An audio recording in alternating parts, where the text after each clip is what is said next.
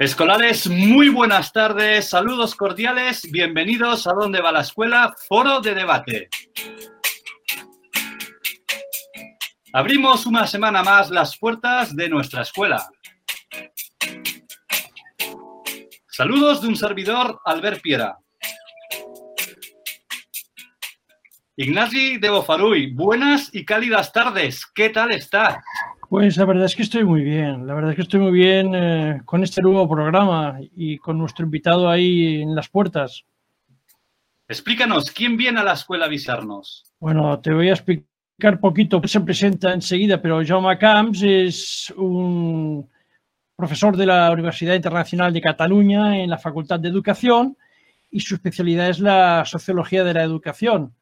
Pero claro, hay más cositas, ¿eh? Y entonces a mí me gustaría que Jaume Camps, pues eh, buenas tardes, se presentara él. Hola, buenas tardes Ignasi, buenas tardes Albert, ¿qué tal? Muy buenas tardes Jaume, bienvenido a tu escuela, ¿qué tal estás?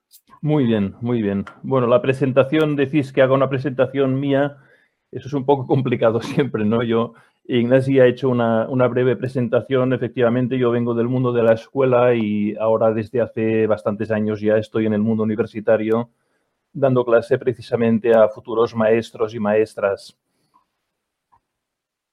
Bien, pues Jauma, nada, muchísimas gracias por haber venido, por querer compartir esta tarde con nosotros. Y si te parece, Ignasi, empezamos las preguntas aquí en nuestra escuela. Por supuesto, por supuesto. Pues ahí voy, Jaume Camps, con la primera pregunta. A ver, eh, tú que vienes de la escuela de tantos años, ¿cómo debe ser un buen maestro? ¿Cómo debe ser un buen maestro? Es una pregunta realmente muy simple, pero muy compleja de, contestar, ¿eh? porque la respuesta no es nada sencilla, me parece. ¿eh? Es una respuesta compleja. Yo, si te parece, puedo destacar algunos aspectos que se me ocurren, eh, teniendo en cuenta que seguro que queda alguno en el tintero. ¿eh?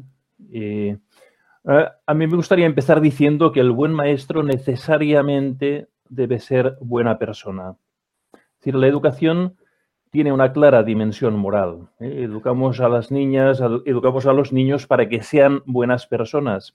Y eso es imposible si los alumnos no ven encarnados en su maestro los valores morales, si los alumnos no ven en el maestro la sinceridad, la paciencia, la justicia, eh, la perseverancia, eh, eh, esos alumnos jamás van a tener esas virtudes, esos valores morales, ¿no? Y por tanto, en definitiva, el maestro debe ser una persona virtuosa. Me parece evidente que, por ejemplo, cualquier madre, cualquier padre se quedaría preocupado si se enterara de que su maestro, del maestro, que el maestro de su hijo es un gran didacta, pero es una mala persona. ¿eh? Me parece que cualquiera de nosotros eh, se llevaría las manos a la cabeza pensando en lo que puede ocurrir ahí, ¿no? Porque realmente en la educación tenemos la esperanza de que eduquen al niño, de que eduquen al niña, a la niña para bien, para ser también una buena persona.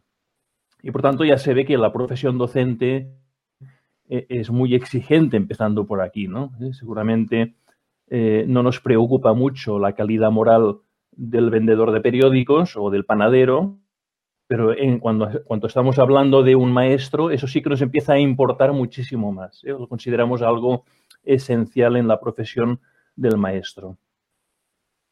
quizá también, en segundo lugar, pues yo pienso que, que lógicamente el buen maestro debe, debe ser un, una persona con conocimientos y con las destrezas técnicas para enseñar a los niños de forma efectiva, de forma que los niños aprendan, y lo más rápidamente posible, ¿no? Y eso implica, eh, por una parte, conocer muy bien la materia que se enseña, eh, implica también que el maestro debe conocer la didáctica específica de cómo enseñar esas materias, eh, también debe tener un conocimiento psicopedagógico de, cómo aprenden los niños, por tanto, una, psicología. Y también debe conocer un poquito las, dificultades especiales que pueden manifestar, que pueden presentar algunos de sus alumnos para poder ayudarles efectivamente cuando tienen algún, algún problema con el aprendizaje. ¿no? Pero me gustaría también añadir una, una, quizá una tercera cosa, ¿no? una tercera cosa que considero importante en el buen maestro y es destacar que el maestro debe ser muy consciente de la trascendencia de lo que hace.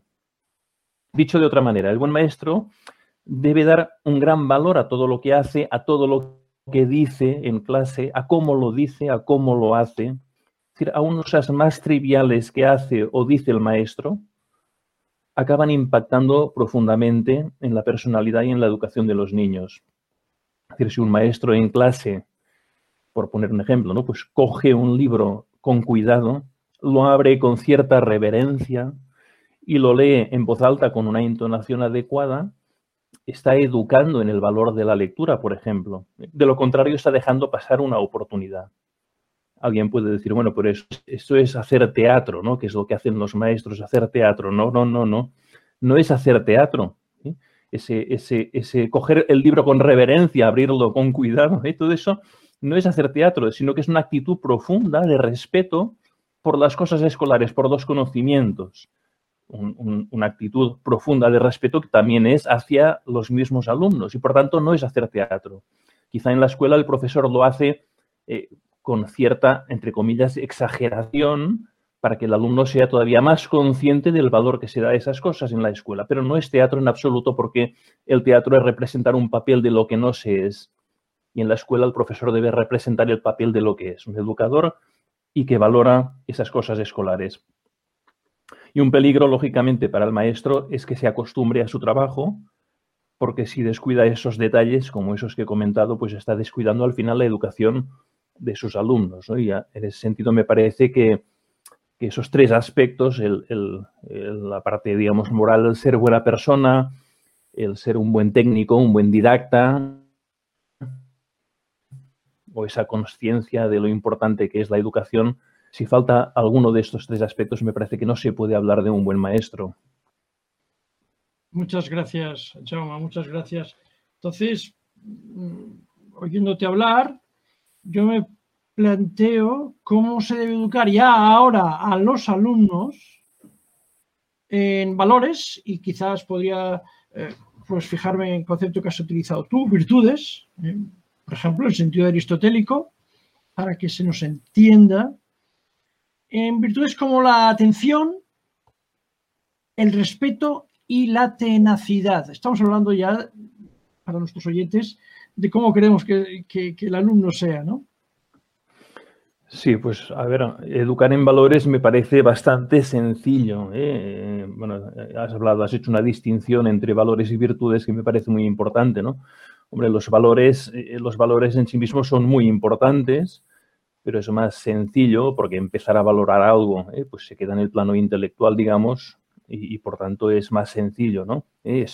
Digamos que los valores son el primer paso para convertir ese valor en un hábito, en un hábito vital, ¿eh? en una actitud que se transforma en comportamientos, ¿no? Que eso es lo importante. Es lo que es lo que has llamado virtudes propiamente. Porque si los valores no se encarnan, si los valores no se convierten en vida y en hábito, pues se quedan a medio camino. ¿eh? ¿De qué serviría tener el valor de la sostenibilidad si no hiciéramos acciones diarias que encarnaran ese valor? ¿eh? Se quedarían un valor, digamos, en el ámbito mental, en, el ámbito cognitivo, y podría no trascender más allá y, por tanto, sería como bastante inútil. ¿eh? Por tanto, educar la atención, me parece que has dicho la atención o la tenacidad, pues significa eh, llegar a ser personas atentas y tenaces. ¿eh? No, no, simplemente el valor, sino que hay que llegar a ser personas atentas y tenaces. Y aunque parezca ridículo, para llegar a ser atento hay que poner atención. Para llegar a ser tenaz hay que hacer actos de tenacidad. ¿eh? Hay, que hay, que poner en práctica la tenacidad. Y en la medida en que uno va actuando de esa forma, pues se va haciendo parte de su vida y además cada vez le va a resultar más fácil tener esos comportamientos. Y si el maestro está convencido de eso, pues el maestro, que parece que la pregunta iba un poco por aquí, como cómo se puede hacer para educar en, estos, en, esas, en, esas, virtudes, ¿no? Si el maestro está convencido de la importancia, pues facilitará ocasiones a sus alumnos para que sean atentos, para que sean tenaces, respetuosos, y además se lo exigirá y les hará comprender el valor de esos actos, para que los alumnos vean que eso realmente vale la pena y que les hace mejores a ellos. Ahora bien, y también quizá eh, llega la parte más negativa, ¿no? Si el maestro tiene una visión romántica, eh, un poco rusoniana del niño, y confía sin ningún límite en su espontánea virtud, ¿eh? pues el niño difícilmente llegará a ser atento ni tenaz, ni, respetuoso, por mencionar los ejemplos que creo que había en la pregunta, ¿no? Porque el camino para encarnar los valores es un camino de subida, no de bajada, y por tanto es un camino costoso. Efectivamente, pues el niño dejado a su libre arbitrio, a su espontaneidad, difícilmente va a tomar la cuesta, sino que generalmente va a tomar el camino de bajada que no lleva a la virtud generalmente. Muy bien, muy bien. Rousseau, el padre de la pedagogía moderna, ahí situado en el siglo XVIII, ¿cómo nos sale? Nos sale y nos saldrá mucho en, nuestro programa de podcast, ¿A dónde va la escuela? Bueno, entonces, no sé si siguiendo a Rousseau, pero quizá sin olvidarnos de, los planteamientos rusonianos, eh, el alumno debe ser el centro del aprendizaje, pero cuando digo centro me refiero a que todo se eh, vuelca en, que el alumno mm, dirige el aprendizaje. Pues efectivamente no, efectivamente no. O sea, a veces la expresión de que el niño es el centro del aprendizaje eh, bien entendida podríamos decir que sí, pero mal entendida no. ¿eh? El niño está en el centro, a veces se interpreta, como has dicho tú, de forma como reduccionista, ¿no? Y además a veces dogmática, ¿eh? como, algo, como un principio intocable de la pedagogía moderna. Y es evidente que educamos a niños y niñas y que si no hubiera niños no habría escuela. Y por tanto, los niños sí que son centrales en la educación en cierto sentido. Y la educación de esos niños es el desvelo del maestro. Pero la escuela tiene también una, importante función social, por ejemplo. Es decir, hacer que los niños se conviertan en ciudadanos. Y ya no estamos pensando tanto en el niño como en la sociedad. Los niños, los niños tienen que convertirse en ciudadanos y la escuela debe contribuir a eso. El niño debe ser, debe llegar a ser habitante de la ciudad, capaz de integrarse en la sociedad y contribuir a su progreso. Y en ese sentido podríamos decir también que la socialización es el centro del aprendizaje y la inversión tremenda que hay en la educación en los países desarrollados, pues obedece a eso, que queremos que los niños se integren en la sociedad, formen parte de la sociedad como ciudadanos y además contribuyan a que, esa sociedad vaya adelante, a que progrese. Por tanto, eh, también se podría decir, bueno, pues, pues la, la, ciudadanía es también el centro de la escuela, pero también existe al mismo tiempo un currículo muy importante, el currículo educativo, que además con la fuerza de la ley manda que en las escuelas se hagan unos aprendizajes, y además unos aprendizajes concretos para cada etapa educativa. Y también en ese sentido podríamos decir, es que el currículo también es el centro del aprendizaje y además con la fuerza de la ley. Y, además, por mi parte, por ejemplo, también pienso eh, que el maestro es una pieza clave para que la educación escolar sea eficaz y humana. Entonces, también en ese sentido podríamos decir que el maestro es el centro del aprendizaje. Con lo cual, me parece que el problema es en el reduccionismo, en poner solamente al niño en el centro del aprendizaje. ¿eh? Por tanto, lo, seguramente sería más correcto poner en el centro a un conjunto eh, muy relacionado entre sí, que, en el que estaría pues, los, los, los, aspectos que he comentado, el niño, por supuesto, pero también el currículo, el maestro, la ciudadanía, y quizá podríamos añadir alguno más. ¿eh? Pero poner ahí, dejar al niño ahí solo en medio, me parece que no hace ningún bien a la educación ni al niño. Eh, Jauma, yo tengo una consulta. Eh, comentas que el niño no estaría en el centro del aprendizaje, que estaría totalmente de acuerdo, pero de unos años acá estoy viendo que incluso los padres de familia empiezan a ser el centro del aprendizaje. Hemos hecho como, como una regresión en que también parece ser que hemos de como educar a los padres o que les faltan algunas estrategias para poder convertir a sus hijos en estos ciudadanos que comentabas. ¿Qué podrías decirnos al respecto? Bueno, pues que la escuela eh, tiene que ver o tiene que rediseñarse para ver si le toca a ella hacer esa educación, esa formación de los padres. Yo me parece que, en principio las escuelas ah, tienen cierto compromiso en la formación de los padres y por eso se hacen reuniones, por eso se hacen tutorías para contribuir a, que la familia entera sea la que eduque. ¿eh? Pero eso también es un debate porque digamos, además de los padres, por ejemplo, están los medios de comunicación.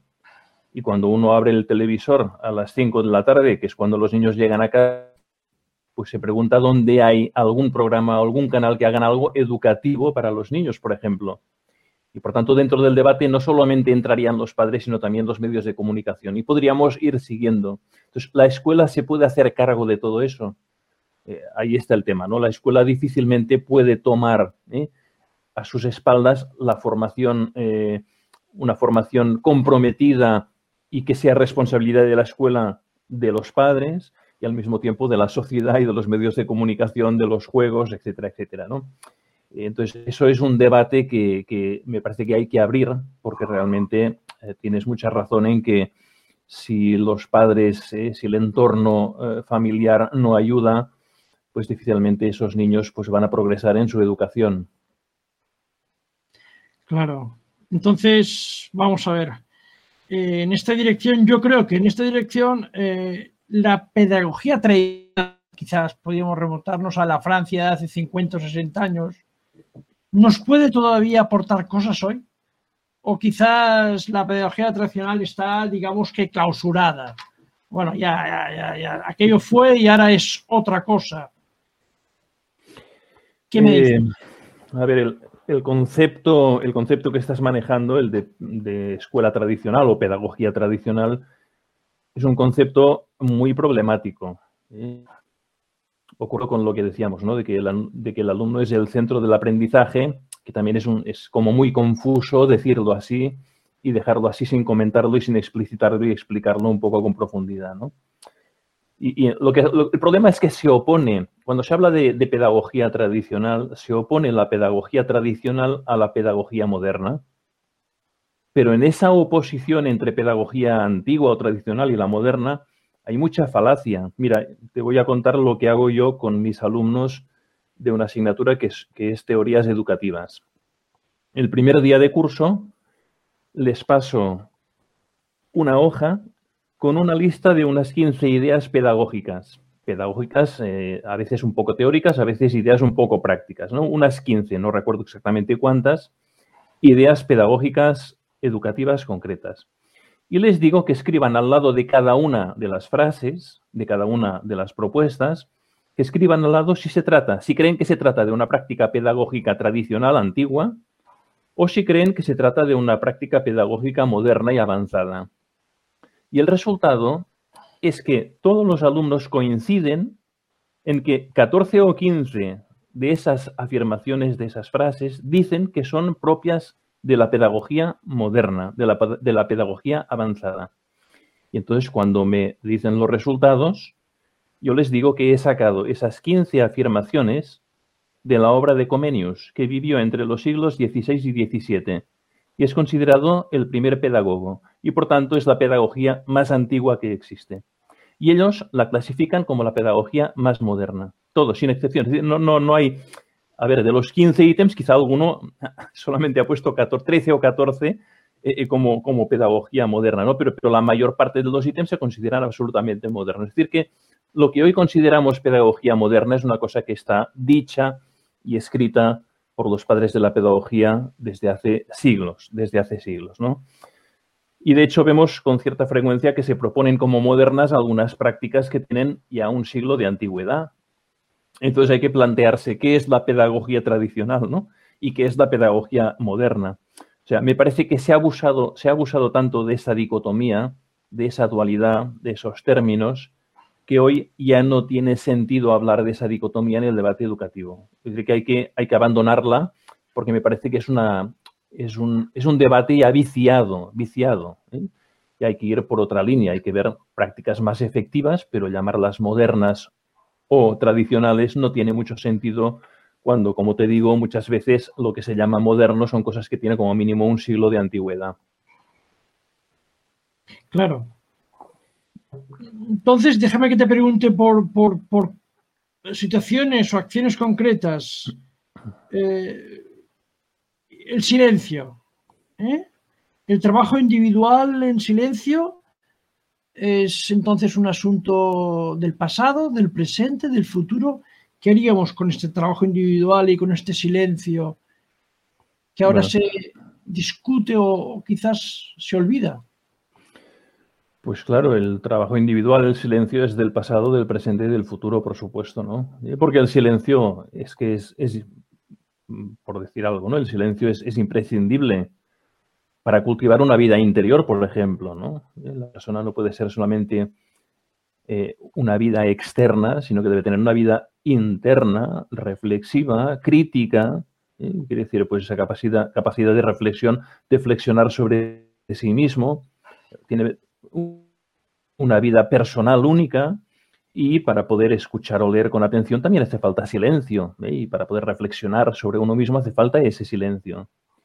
Y el silencio especialmente, yo diría, para alumnos procedentes de entornos desfavorecidos, porque para ellos es un gran potenciador de oportunidades, ¿eh? porque precisamente esos niños que vienen de entornos desfavorecidos difícilmente van a encontrar la posibilidad de la reflexión y de la escucha sin ruido de fondo en sus casas, en sus habitaciones o en sus barrios. ¿eh? En cambio, a esos niños la escuela les puede facilitar algunos espacios, algunos momentos de silencio que les permita reflexionar sobre su propia vida, sobre las cosas, descubrirse.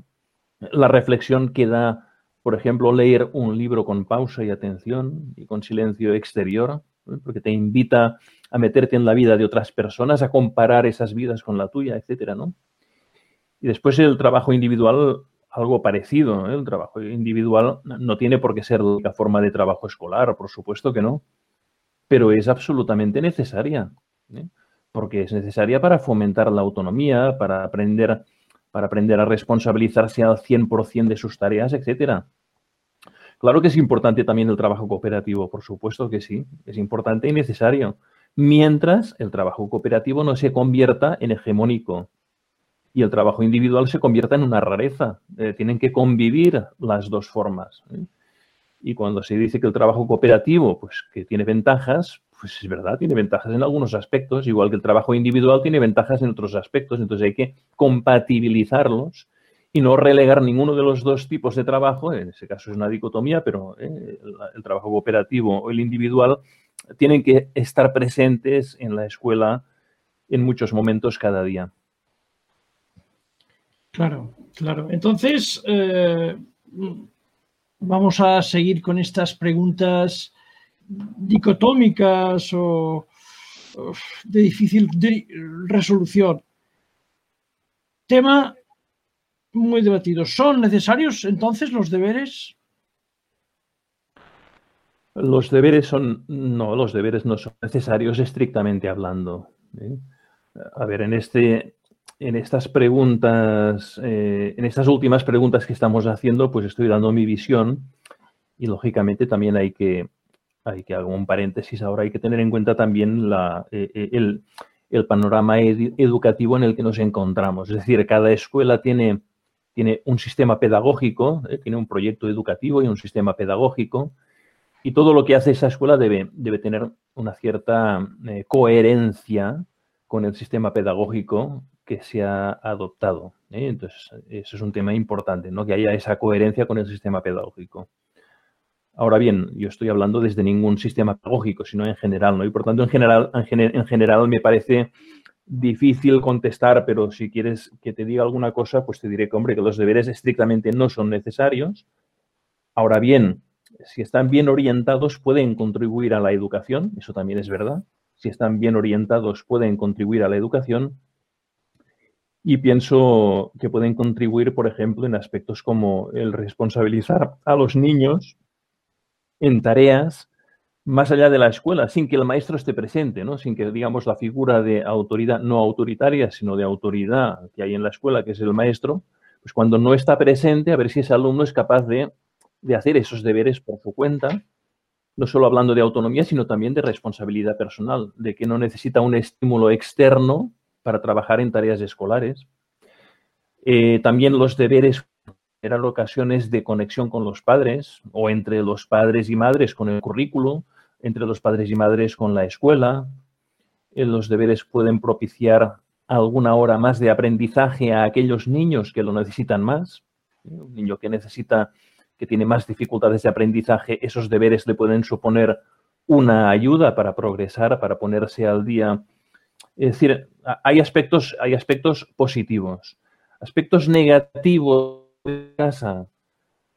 Me es difícil encontrar aspectos negativos de hacer los deberes, a no ser que esos deberes sean exagerados. ¿eh? Es decir, que tiene que haber una proporción, tiene que haber una proporción. Los niños deben disponer de tiempo libre cada día para expandirse, también en casa para expandirse en casa con otro tipo de actividades elegidas por ellos, en juegos o igual en tareas familiares que están a su alcance. Y por tanto, digamos que si existe una cierta probabilidad, los deberes pueden resultar positivos. Muy bien. Bueno, entonces eh, te voy a preguntar ya en otro tema si crees que la escuela debe rendir cuentas en reválidas externas. Es decir, bueno, yo creo que está muy clara la pregunta. ¿Se debe examinar a la escuela desde fuera? Es una pregunta realmente controvertida, ¿eh? porque hay, miedo, hay miedo a la evaluación en las escuelas muchas veces y es un miedo que es poco racional. ¿eh? Me refiero pues a una evaluación que, se puede hacer una evaluación de la escuela, una evaluación equitativa que tenga en cuenta los principales factores que afectan al rendimiento de los alumnos ¿eh? y algunos de esos factores que afectan al rendimiento de los alumnos no dependen para nada de la escuela, ni de los maestros, ni de los escolares. ¿eh? Eh, pero bueno, esa evaluación puede puede ser muy interesante para conocer los puntos fuertes y débiles de cada escuela y por tanto para poder ayudar a cada escuela a mejorar su rendimiento dentro de su situación de entorno, que lógicamente no podemos esperar los mismos resultados de una escuela en un barrio eh, con, familias en situaciones de riesgo, de pobreza, etcétera, que en un bastante. ¿eh? Quizá se me ocurre ahora pues que quizá el, termo, el término más correcto no sea el de reválida, ¿eh? porque la reválida eh, cuando hablamos de revalida estamos hablando de un filtro que simplemente evalúa el nivel que ha alcanzado un alumno, es decir, si pasa o no pasa un nivel determinado de aprendizaje. En ese sentido sí que la palabra revalida es muy poco equitativa, ¿eh? es muy poco equitativa. En todo caso, estaría bien quizá una reválida que evalúe el progreso del alumnado teniendo en cuenta su situación de partida, su situación inicial y su situación final.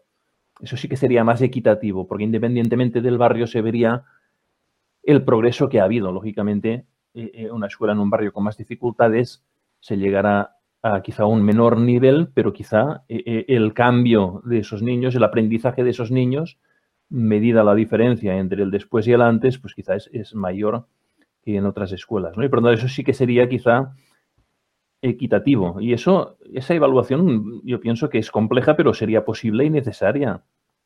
Además, está probado, por ejemplo, que la evaluación del profesorado mejora el rendimiento del alumnado. Es decir, en el momento que empieza a evaluar al profesorado, hay un, hay un cambio, hay un cambio en las escuelas. Hay un cambio en las escuelas a favor del aprendizaje de los alumnos. ¿eh?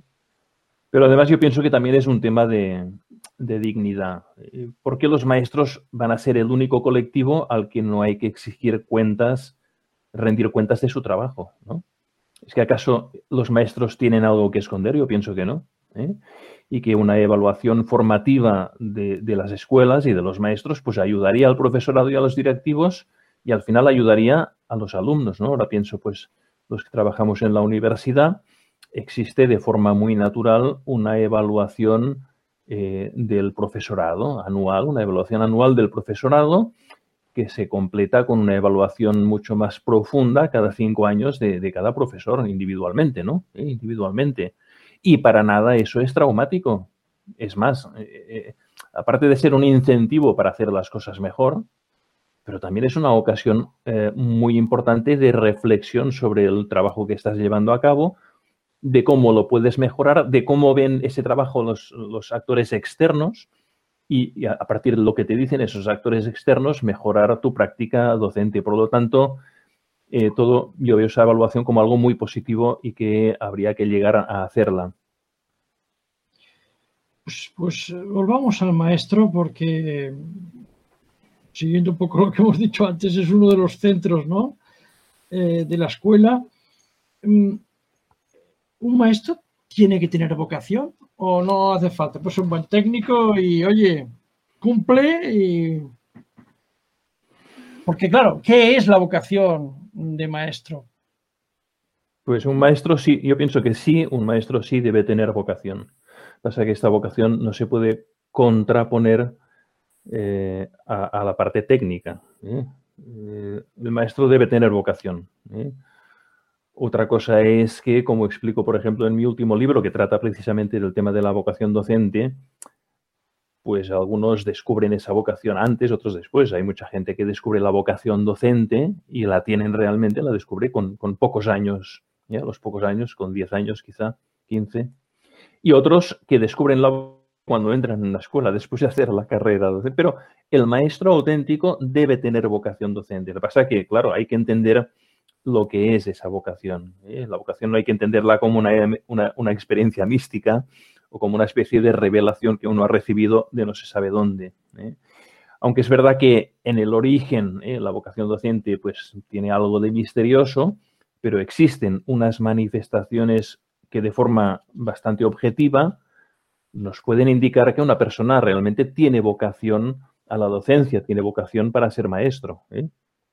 en primer lugar, por ejemplo, para decir algunas características, pues en primer lugar, la, actitud de ayuda y de trato con los niños como algo con natural, que es algo que no han aprendido, porque a veces te encuentras, ¿eh? pues chavales o chicas que con, con 10, 12 años tienen una actitud de ayuda con sus hermanos pequeños o con sus primos más pequeños y una facilidad de trato que es algo que no han aprendido en ninguna parte. ¿eh? Y tienen esa facilidad que además les resulta muy gratificante llevar a cabo esas actividades con niños más pequeños. ¿no? Tanto, eso es una señal, ¿no? Y junto con eso, claro, lógicamente también el afecto, el afecto por los niños que empuja al maestro a una dedicación eh, en parte desinteresada, es decir, más allá de lo estrictamente profesional o más allá, mejor dicho, de lo estrictamente laboral. ¿eh? Es decir, el maestro auténtico tiende a desplegar esa vocación en todas las ocasiones que se le presentan, incluso más allá de la escuela, ¿eh? excediéndose a veces en beneficio de sus alumnos, porque entiende que esa labor que está llevando a cabo no es una cuestión puramente laboral de un horario, de unas tareas que me piden cuenta, sino que está tratando con personas que tienen unas necesidades y a las que no se puede dejar tiradas porque ya he terminado mi horario laboral. ¿eh? Además, pues el docente vocacional o parte de esa vocación, yo pienso que también está en la plenitud personal y profesional en esa dedicación a los niños. ¿eh? De alguna forma, el maestro vocacional tiene el convencimiento de que ha nacido para eso, de que eso es lo suyo. Y no me, no me lo quites, no me hagas cambiar porque eso es lo mío. Es decir, yo he encontrado el camino en mi vida. Eso es lo que yo quiero ser en mi vida. Y yo, si añadir alguna cosa en la vocación, pues, eh, bueno, percibir, percibir, eh, parte de la vocación es percibir el enorme valor de esa tarea que se lleva a cabo, que realmente vale mucho la pena dedicar la vida a la educación de los niños. Y ahora mismo, pues, esto es lo que se me ocurre, ¿no? Eh, parece que he resumido un poquito por encima lo que supone esa vocación educativa. ¿eh? y eh, en el libro que he publicado recientemente, pues hago, hago un desarrollo de todo eso en el que me centro en la vocación, pero por ejemplo también el, tema del afecto pedagógico, del amor pedagógico, el tema de la intuición educativa también están presentes. Muy bien, vamos a darle la vuelta entonces, a ver qué, qué nos puedes contar. ¿Quién nunca puede ser, y darnos la vuelta exacta al tema de la vocación? Pero bueno, vamos a ver, ¿quién nunca puede ser maestro? Bueno, después de lo dicho, me parece que el que, el que no tenga vocación, me parece que no puede llegar a ser maestro. ¿eh? No puede llegar a ser maestro, ¿no? Es verdad que esa vocación a veces llega muy tarde, y como he dicho, ¿no? Cuando a veces uno se pone ya a ejercer la profesión docente, pero es necesaria la vocación. ¿eh? no puede ser maestro alguien que, por ejemplo, no tiene esas características que he comentado antes, alguien que no tiene ese afecto pedagógico por sus alumnos. Si no tienes ningún tipo de afecto, ese amor pedagógico, que ahora quizás sería un poco largo de explicar, si, no tenemos ese amor pedagógico por nuestros alumnos, no podemos ser maestros, porque lo que es auténtico en una relación educativa es una relación de una forma de amor, de afecto hacia esas personas. Eso es además lo que incide más en la formación del carácter y también en el aprendizaje de sus alumnos. Eh, si uno no siente una plenitud personal ayudando a los niños, si uno no se da cuenta de lo importante que es atender a un niño que le reclama la atención en un momento dado y lo deja de lado porque no le importa esa llamada de atención, pues esa persona no puede ser maestro. Es que tengo muchos niños, sí, sí, pero cada niño tiene esas necesidades y tiene que desvivirse por atender todas las necesidades de cada uno. ¿eh? No puede ser, no puede ser tampoco eh, maestro el que no está dispuesto a excederse en su trabajo con los niños. ¿Por qué? Pues como he dicho, porque estamos educando a personas y además a personas pequeñas, es decir, especialmente vulnerables. Y eso exige una dedicación que va más allá de lo que se puede reflejar en un contrato laboral o de lo que se puede reflejar en unas normas. ¿no? Y todo eso me parece que hace hace que ser maestro sea una profesión pues muy exigente, eso es verdad, es una profesión muy exigente, quizá no suficientemente bien pagada, pero sí que a nivel personal eh, llena a la persona que es vocacional, la llena de una forma que quizá pocas otras profesiones hacen. Bueno, como hemos ojeado las cosas que escribes y hemos, antes de entrevistarte, hemos querido conocerte mejor, aparece un concepto que se repite en tu trabajo, que es el de intuición educativa. ¿Qué es la intuición educativa? Pues mira, es algo que no he comentado quizá antes, pero es una cualidad imprescindible para la educación escolar. ¿eh? La, intuición educativa que consiste en, cierta capacidad de responder ¿eh? de forma inmediata a un problema, a una necesidad educativa y, no hay tiempo para reflexionar. Es decir, tengo que dar una respuesta a una situación, a una pregunta, tengo que dar respuesta para reflexionar. No tengo, no tengo tiempo para ir a buscar los apuntes de cuando hacía la carrera, eh, sino que tengo que dar una respuesta, pero ipso facto, sin ni siquiera reflexión. Y además, acertar, acertar eh, eh, en la decisión, acertar en la respuesta. Pues claro, eso cómo se hace eso, cómo, cómo, cómo puede ocurrir eso, ¿no? Pues también lo comento en mi libro y es un poco complejo, eh, pero, pero, pero es interesante, ¿no? Porque la intuición, por ejemplo, está claro, y eso muchos autores lo han, lo han eh, analizado, y parece que esta intuición crece con la práctica. Pero el maestro vocacional parece como si, tuviera, como si tuviera más facilidad para adivinar lo que le pasa a un niño sin que lo diga, para saber cómo debe actuar en un momento dado, en que, como decíamos, no tiene tiempo para analizar el problema. El maestro vocacional, aunque la intuición crece con la práctica, parece que tiene como esa facilidad para descubrir los problemas sin que se manifiesten y dar una respuesta acertada en el, mismo momento. Y resulta que esas situaciones de imprevisión, de imposibilidad de reflexión y que hay que hacer alguna cosa inmediatamente, en la escuela son constantes. Es constante eh, el momento en que aparece una situación, que además es una situación absolutamente nueva, que no me había encontrado nunca, y ocurre eso, ocurre, ocurre, que el niño me pregunta eso, ¿eh? o, que recibo una llamada de preocupación de, una madre, de un padre, o que tengo eh, la posibilidad de explicar la cosa de otra forma para que lo entiendan mejor en clase. esas situaciones son constantes y los niños exigen respuestas y actuaciones inmediatas. Y el maestro vocacional, especialmente si tiene una experiencia como, como va dando salida a cantidad de situaciones de esas y además acertando en la respuesta que da. Aunque sean, como digo, situaciones absolutamente nuevas. y que no haya un, no, es que haya un principio teórico que yo aplico a la situación concreta, no, no, es situación imprevisible, ¿eh? imprevisible y el maestro acierta en la respuesta. Muy bien. Escucha, Jauma, nos interesa saber mm, otro tema que también sale en tu, en tu trabajo, en tus estudios, en tus publicaciones, que es el concepto de, atmósfera y clima del aula propicio para el aprendizaje. Es decir, ¿hay un clima ideal, una atmósfera ideal para que el niño aprenda? Y la pregunta implícita es, ¿se puede crear hoy? ese clima, esa atmósfera ideal para el aprendizaje? No solo se puede, sino que hay obligación de crear una atmósfera o, un clima eh, e, escolar eh, determinado. ¿eh? Es, uno de los aspectos intangibles de la educación, pero ese clima hay que crearlo y la palabra, precisamente la palabra clima, atmósfera, representa eso, ¿no? Una cierta mezcla de cosas quizá que no se notan, pero que están en el ambiente, pues la temperatura, la humedad, el viento, la presión atmosférica, que pueden resultar favorables o desfavorables. En el caso de la educación, favorables para el aprendizaje o desfavorables para el aprendizaje. Entonces hay que buscar el buen clima escolar. ¿Y en qué consiste ese clima escolar? Pues una multiplicidad de aspectos que pueden hacer que, que el niño trabaje bien, que trabaje con comodidad, que se potencie el aprendizaje. Más fíjate que eh, es importante porque el clima que impera en la sociedad o el clima que impera en la familia no tiene por qué ser el mismo que el de la escuela. Es decir, no puede ser el mismo. Porque aunque la sociedad, podríamos decir que es una institución y la familia es una institución y la escuela es una institución, son instituciones distintas y con finalidades, con funciones distintas. La escuela tiene una función clara y propia, distinta de la familia y de la sociedad, y la escuela se dedica, por su propia función, al aprendizaje.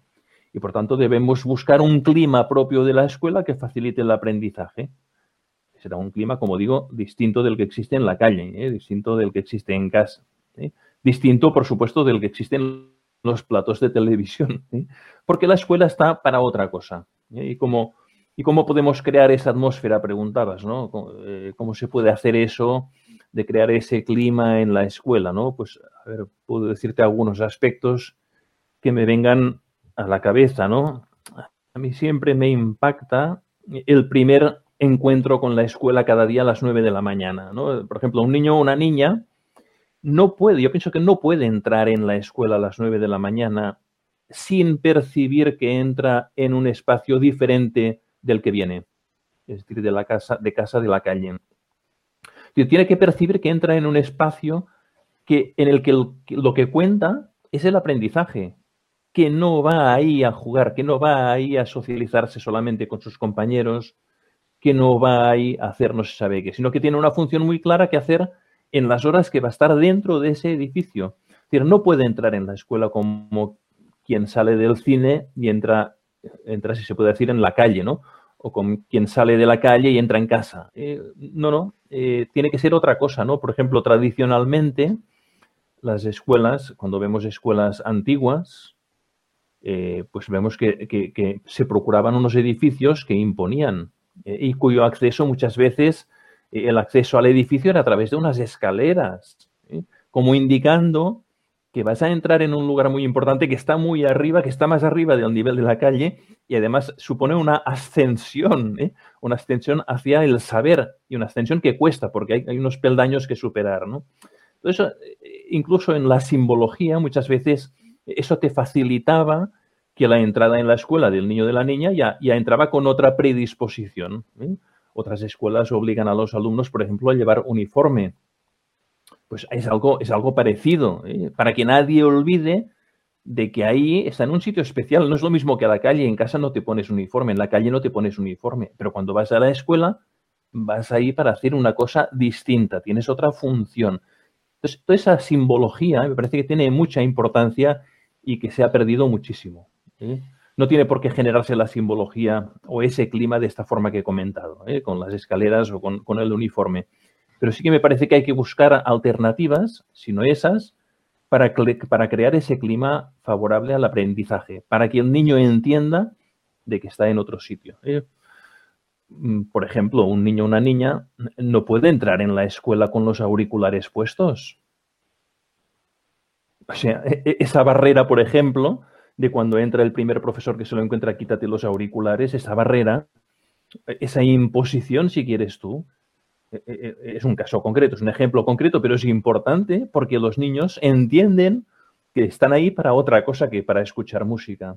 ¿eh? Eh, ni tampoco en la escuela el niño puede usar indiscriminadamente su móvil en clase o incluso en, las horas de descanso. ¿Por qué? Porque estás aquí para otra cosa. Esto no es la calle, esto no es tu casa. Repito que digo que no es malo llevar auriculares y no es malo usar el móvil.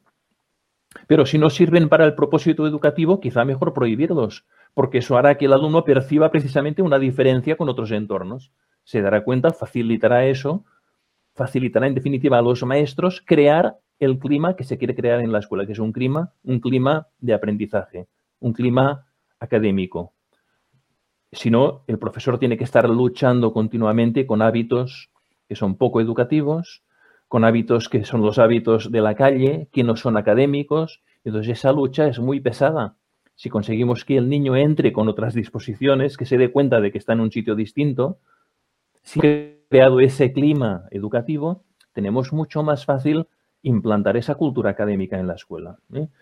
Eh, los maestros son fundamentales ¿eh? para, para, crear ese buen clima. Antes he hablado del uniforme y de, los edificios, pero se entiende que el profesorado es, ese elemento central para el buen clima. ¿eh? ¿Por, ¿Por qué? Pues por su respeto a cada alumno, por su modo de hacer pausado, por su modo de, razonar las cosas que dice, las cosas que exige las razona, las explica. La sociedad no, funciona así, los grupos de amigos no funcionan así. ¿eh? Eh, dando ejemplo de paciencia, dando ejemplo de tenacidad, etcétera. Por lo tanto, esa, esa parte moral que he comentado al principio, esa parte virtuosa del maestro es importantísima, ¿no? Porque es la que contribuye a crear ese clima realmente de aprendizaje, ¿no? Y si todo el profesorado, si todo el profesorado, todo está comprometido con esos valores, pues eso trasciende a los maestros y pasa al alumnado que se encuentra imbuido en una atmósfera de aprendizaje, de lectura, de silencio, en muchos momentos por lo menos de afecto respetuoso, etcétera, etcétera. Todo eso crea ese clima que es tan favorable para escuelas en las que aprender se convierte en lo normal, en lo esperado, en lo deseado. Me parece que hay escuelas a veces que, parece todo como muy forzado, ¿no? Es todo, es como una maquinaria pesada que hay que forzar para que entre el aprendizaje en los alumnos, ¿no? Porque hay una cultura y un ambiente que no es un ambiente de aprendizaje. Entonces, si se consigue ese ambiente, ya tenemos mucho de ganado.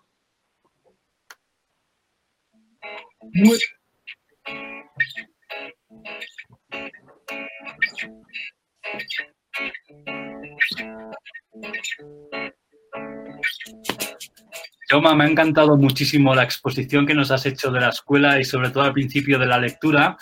Y nosotros somos una escuela que nos gusta poner deberes, nos gusta leer, nos gusta instruirnos y nos encantaría que nos pudieras poner unos deberes relacionados con algunas lecturas. ¿Nos puedes proporcionar deberes para toda la semana, por favor? Hombre, para toda la semana y para todo el año, si quieres. Esto no, no hay problema, ¿no? Porque... Perfecto, pues, hemos hablado antes de lectura y, me parece que la lectura eh, es importante para los maestros, eh, no, solo para estar al día, que también, sino también para, porque la lectura fomenta la reflexión sobre lo que uno está haciendo en la tarea educativa, ¿no? Entonces yo recomendaría, eh, hombre, a ver, ya sé que es un poco de autopropaganda, pero ya que lo he mencionado, el último libro que he publicado que se titula Corazón Educador, publicado por McGraw-Hill, y que el subtítulo es un ensayo sobre la vocación a la enseñanza. Y me parece que incluye, incluye pues, eh, muchos aspectos que pueden ser de alta utilidad para el maestro, porque en este hablo pues de, no solamente de la vocación a la enseñanza, sino también pues del amor pedagógico, de esa intuición que hemos contado.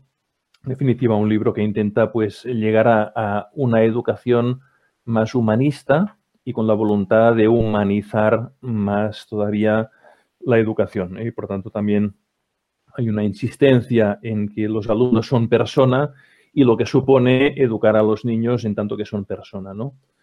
Eh, yo publiqué también hace menos años, hace cuatro años, si no recuerdo mal, otro libro que se titulaba Educación personalizada y diferenciada, que también insiste en esa personalización de la educación. ¿eh? También el fondo es parecido, no, es el mismo libro, pero el fondo es parecido en tanto que se intenta una humanización de la tarea del maestro.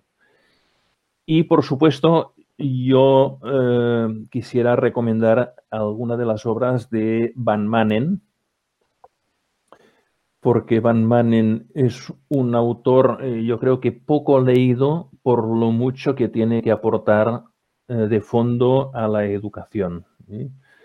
Porque la educación quizá, en mi opinión, está llegando a un exceso de tecnicismo. ¿eh? Se, supone que el maestro es una persona que debe ser muy técnica, un, un, profesional altamente cualificado, ¿eh? por ejemplo, en psicología, lo cual es muy positivo, pero quizá hemos olvidado un poco la parte más humanística del profesor, ¿eh? la parte más humanística de los maestros y de la enseñanza. Y que es una cuestión que no se puede dejar de lado porque entonces estamos haciendo un daño a los alumnos. Los alumnos no podemos tratarles como si fueran ¿eh? piezas ¿eh? y todos iguales, sino que estamos hablando de personas y en cuanto a personas tienen, merecen un trato específico, que Van Manen insiste mucho en ello. ¿no? Eh, el libro por antonomasia, además muy fácil de leer, es el, tono en la enseñanza, el tono en la enseñanza de Van Manen, y si uno quiere profundizar más, tiene otro libro ya un poquito más complejo, que es El tacto en la enseñanza también de Van Manen. Estos libros me parecen que puede ser, me parece que pueden ser una buena ayuda para reflexionar, ¿eh? sobre todo para reflexionar en la propia tarea como maestros y dar pequeños cambios que hagan esa educación un poco más humana todavía.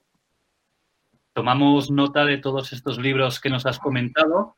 Escolares, comentaros que todos estos libros los encontraréis en nuestra web, con, con toda la información que nos ha proporcionado Jauma. Y nada, comentaros que llegado este momento es la hora de ir cerrando la escuela, de ir bajando la persiana.